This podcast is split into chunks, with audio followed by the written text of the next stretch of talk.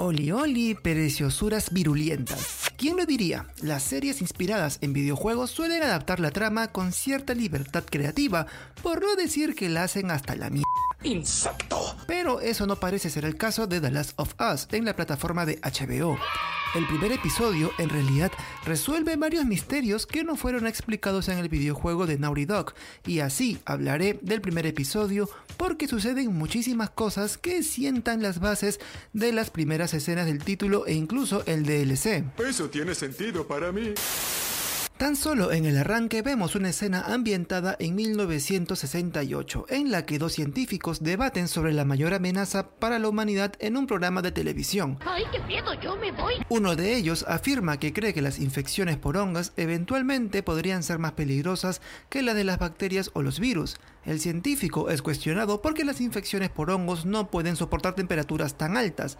De ahí su tendencia a ser parásitos de insectos y otros artrópodos de sangre fría como el virus Cordyceps de The Last of Us. ¡Anda la os! En respuesta a esto, el científico afirma que hay ciertas condiciones que podrían significar que los hongos parásitos comunes podían mutar y evolucionar, aprendiendo incluso a vivir dentro del cuerpo humano.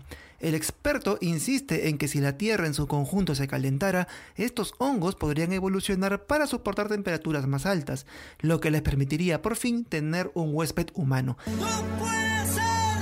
Toda esta información es nueva respecto al videojuego en el que la transmisión del virus a los humanos simplemente sucede por cultivos infectados. Recién ahora, gracias a la serie, nos enteramos que hacía falta el calentamiento global para que el hongo responsable del Cordyceps pueda adaptarse al cuerpo humano y convertirse así en una amenaza real. Ay, no, eso dijo más.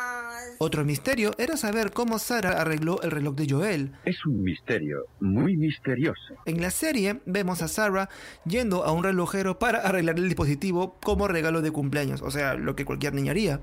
En el videojuego nada de esto aparece y solo vemos a Sarah regalando el reloj reparado a Joel en la misma noche en que ocurrió el brote.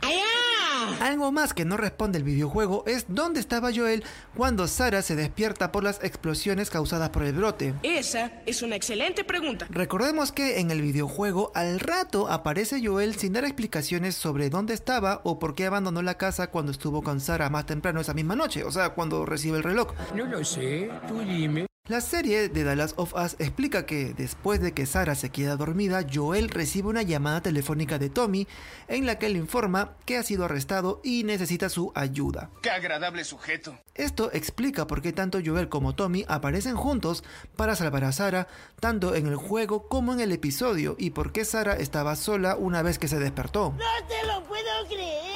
Un dato más que precisa la serie es cómo se infectaron los vecinos de Joel y Sarah Miller. ¡Tengo miedo! En el videojuego solo vemos a Jimmy, a un, simplemente el vecino, infectado por el virus Cordyceps, ingresando a la casa de los protagonistas para atacarlo. Joel logra reducirlo de un disparo y es cuando escapan en la camioneta. Pero, pero, pero... ¡Aguanté! Porque la historia en la serie es un tanto distinta. Primero nos enteramos que un anciano residente de los vecinos se encuentra en un estado casi catatónico y lo mismo sucede con la señora Adler. ¡Que venga un paramédico! Cuando sucede el caos de la noche del brote, nos enteramos que el residente se comió a la pareja Adler y es la primera familia en infectarse. Sara luego explica que el origen de la infección se debió a que el anciano residente era llevado a la ciudad, el centro de la epidemia, por los Adler, tal como se explica en el videojuego. Pobre cosita fea. Un misterio más que resuelve la serie es la relación de Joel y Tess. El videojuego no explica nada al respecto y los gamers sospechaban de un vínculo amoroso y la serie acaba confirmándolo en la escena de Tess subiéndose a la cama detrás de Joel para abrazarlo. Al menos sabemos que comparten intimidad y quizá una relación amorosa y tal vez un poquito más. Ya para acabar, ¿nunca se preguntaron cómo Joel y Tess se comunican con Billy Frank?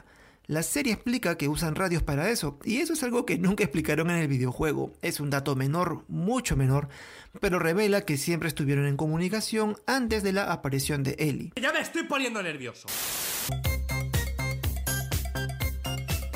Ahora sí, cositas preciosas, llegamos a... Este momento de mierda. Gracias por escuchar este Pechocho Podcast y no te olvides de descargarlo y oírlo en Spotify todos los lunes, martes, según cuando salga. Te lo pido siempre de corazón a corazón. Y conmigo será hasta la siguiente. Chau chis.